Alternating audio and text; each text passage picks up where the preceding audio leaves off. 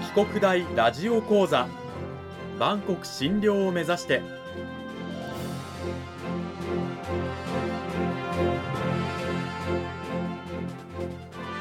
番組タイトルにあるバンコク診療とは世界の架け橋を意味する言葉です。この番組はアジアの十字路に位置するここ沖縄にある沖縄国際大学で日々どのような研究や教育が行われているのかを発信していく番組です。案内人はラジオ沖縄アナウンサー小橋川響が務めます。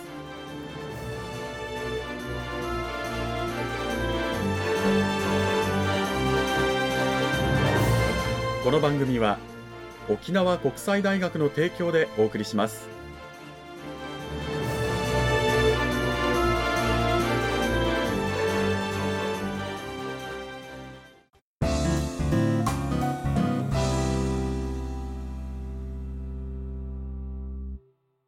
沖国大ラジオ講座今週からは2週にわたって沖縄国際大学法学部地域行政学科の野添文明先生を迎えてお送りします野添先生今週から2週間よろしくお願いしますはいよろしくお願いします内容に入っていく前にまずは野添先生の方でですね自己紹介もお願いいたしますはい。私はですね、沖縄国際大学の法学部地域行政学科のです准教授を務めております。担当科目としては、国際政治学や日本外交史などを教えています。で、まあ、1984年に滋賀県の大津市というところで生まれて、2013年から沖縄国際大学で教えています。で、主に研究としては、沖縄の基地問題をめぐる日米関係や国際政治史などを教えてきてですね、様々な、まあ、論文や本などを出してきました。はい、そんな野添先生をお迎えして、今週から2週にあたって講義タイトルは、沖縄県知事と基地問題と題してお送りしていきたいと思います。先生のあの研究テーマには沖縄の米軍基地をめぐる日米関係もあるということなんですけれども今回はその中でも基地問題と絡めて県知事にスポットを当てるということなんですよね。ただ沖縄の歴史を見るとやっぱりこう沖縄と日本政府アメリカ政府米軍基地みたいなかなりこう大きな視点だったと思うんですけどもそこから今回は少し知事というまあスポットを当てて小さな部分っていうんですかね、うんうん、話を進めていこうということですね。そうですね。はい。今日のお話はですね、主にその2022年に出版させていただいた沖縄県知事、その人生と思想という本に基づいてお話しさせていただきたいんですけれども、えまあ、この本を書いて、そして沖縄の知事を通してその基地問題を考えるきっかけになったというのはですね、いくつか理由があります。で、一つはですね、これまで、ま国際政治学や日本外交史、あるいは日米関係の視点からその沖縄の基地問題を見てきたんですけれども、まあ、そうするとどうしても、この日米のその政策決定者の視点から沖縄の問題を見ることになってしまって、まあ、沖縄というのが常にこう受け身な立場、あるいはその客体としてどうしてもこう描いてしまうなというところがあってですね、そうではなくて、実際に沖縄の人々がどう考えていたのかとかですね、あるいはその沖縄側から日米関係とか日本政府、あるいはその国際政治をどう動かしていったのかという、こう、より主体的な立場として考えてみたいなと、そういう思いがあってですね、え沖縄をどうやったらこう、主人公にして描けるかというところで、まあ、その沖縄の政治のリーダーである沖縄県知事にスポットを当てて、まあ、描いたということになります。まあ、おっしゃったように、その県知事というミクロな視点から基地問題を見るということなんですけども、逆にその、そのミクロな視点から、よりマクロな視点が別の角度で見れるんじゃないかなというふうに思ったということですね。うん。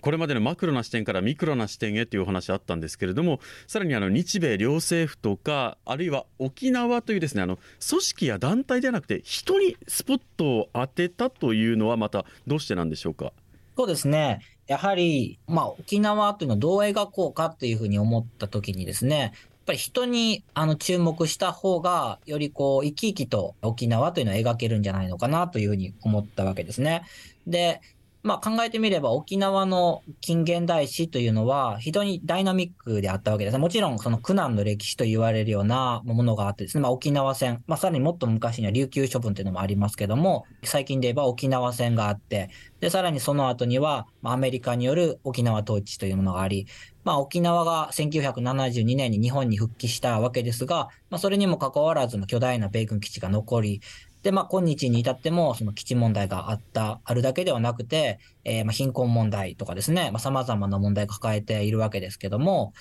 まあ、考えてみれば、その間、沖縄に住んでいた人々ってのは、そういう歴史の中でですね、まあ、頑張って生きてきたわけですね。ま、なので、そういう沖縄の人々を通して逆に、その激動の沖縄現代史というのを描けるのではないかというふうに思ったんですね。で、まあ、特にその中でも、まあ、沖縄の政治的なリーダーであり、まさに沖縄の様々な課題に取り組んでいた知事という人にスポットを当てることで、沖縄の近現代史を見たいなと思ったということになります。なるほど沖縄の現代史とありましたけれどもやっぱり現代史となると沖縄戦から始まりその後の米軍統治で本土復帰で今に続くさまざまな基地に関する問題というふうに続いてくると思うんですがそこを知事の視点から見る、まあ、人その時代を生きた沖縄のトップの視点。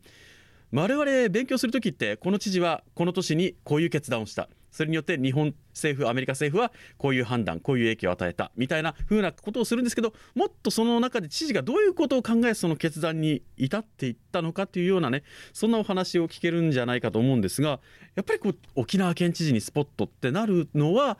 他府県の知事に比べてやっぱり沖縄県知事はそれだけ特殊だったっていうことでもあると思うんですけどどうなんでしょうか？うん。おっしゃる通りですね。まあ、沖縄県知事の特殊性っていうのはですね、いくつかあると思います。まあ、一つはですね、やはり沖縄には、まあ、よく言われるように在日米軍専用施設の約7割が集中しているっていう状況があるわけですね。これは他の都道府県と違って、まあ、安全保障上の課題というのを一人の県知事が負わされてるということですね。で、まあ、元沖縄県知事だった稲峰圭一さんという方はですね、沖縄県知事の仕事の7割以上が基地問題であるっていうことをおっしゃっています。まあ、もちろんこれはその実際の業務ということももちろん事件、事故とか起こったらそれに追われることもあるでしょうし、まあ、それ以上にやっぱ頭の中がですね、その基地問題によってこう占められてしまっていると。そのせいで、まあ、本来他の県知事がやれるような、まあ、産業振興であるとか、福祉の問題とか、そういうとこになかなかこう力を、エネルギーを注げないそういう問題があるということをですね、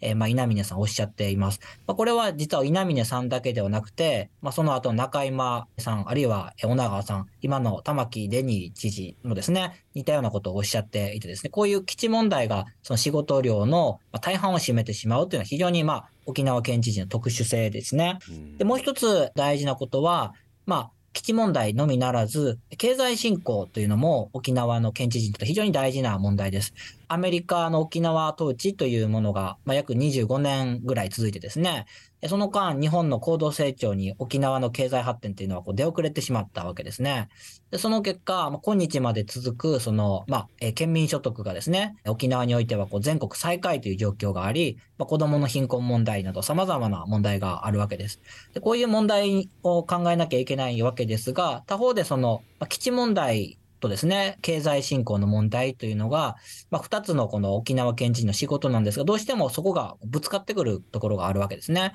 基地問題をめぐっては、まあ、日本政府に対して、まあ、様々なこう批判をしたりとか対決しなきゃいけない局面というのがある一方で、経済振興の問題をめぐっては、まあ、日本政府と協力しなきゃいけない問題があると。まあ、そういうところで非常に沖縄県知事というのはジレンマに陥ってですね、非常に悩むわけですね。まあ、そういうふうな様々な、こう、えー、まあ、いろんな決断に至るまで悩みというところですね。非常にこう大きなものがあるというのが、まあ、沖縄県知事のまあ特殊性ですね。まあ、もう一つ付け加えるさっき申し上げたように、その沖縄の近現代史のですね、この激動さというのもやはり他の都道府県とは全然違うものがありますし、まあ、そういう歴史を背負わなきゃいけないということもまた、その沖縄県知事の特殊性と言えるんじゃないかなと思いますね。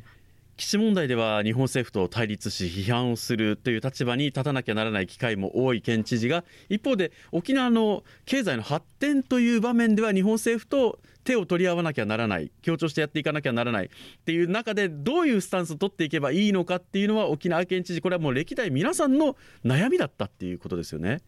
おっしゃる通りですね。もちろんそのまあ、そもそも、こう、日米安保に賛成して、その米軍基地に賛成するって保守系の沖縄県知事ももちろんいましたし、そもそも基地問題に反対して、まあ、日本政府とより対決姿勢を取るっていう革新系の県知事、まあ、様々な立場の人がいたんですけれども、他方でやっぱりその、ある時には政府と対立し、あるいはまあある時には政府と協調し、しかも、その、どの局面でそういうふうな決断をしていくのかっていうことで、非常に深い悩みがあったという点では、まあ、どの沖縄県知事も共通していた側面があると思いますし、まさに今の玉城デニー知事もそういう悩みというのをすごい抱えてるだろうというふうに思いますね。今野添先生がおっしゃったように沖縄の歴代の知事となると保守と革新という2つの立場があったんですけどどちらも究極的には県民の安全と幸福を追求するという立場の中でどのスタンスに立つかでもどのスタンスに立っても悩みは変わらなかったっていうことなんですね。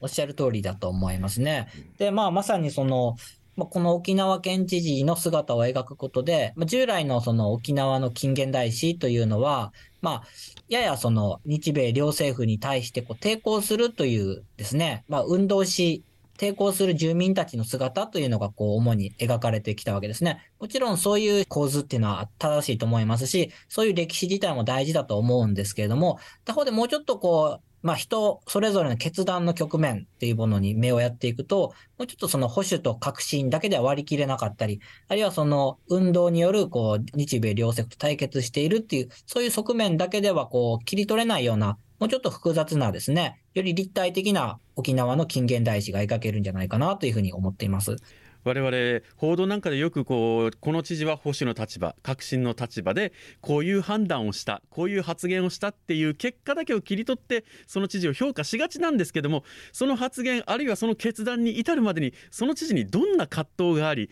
どういう経緯があったのかっていうことを知ることでより生き生きとその時代時代の知事の姿沖縄の判断の在り方っていうものを描いていこう。浮かび上がらせようというのが野添先生のテーマになっていらっしゃるということで今週はですねそういったお話聞かせていただきました。野添先生どうもありがとうございました。ありがとうございましたえ今週はですね先生が研究されている歴代の沖縄県知事が日米両政府との関係の中でどういう決断をするに至ったかをその経緯を描くことで沖縄の歴史の中での在り方姿というものが生き生きと描けるのではないかというその根拠についてお話しいただきましたけれどもそれを踏まえて先生来週はどういった内容お話になるんでしょうか？はい来週はですね、もうちょっとあの、個々の沖縄県知事が、まあ、どういう経歴を持っていたり、あるいはそのどういうことをやって、どういう悩みを実際抱えていたのかということをですね、主に話して、まあ、それからそこから見えてくる、その現在の沖縄の課題なんかについても、まあ、少し触れられたらというふうに思っています。先生、来週もよろしくお願いします。よろしくお願いします。今週は沖縄国際大学法学部地域行政学科の野添文明先生を迎えてお送りしました。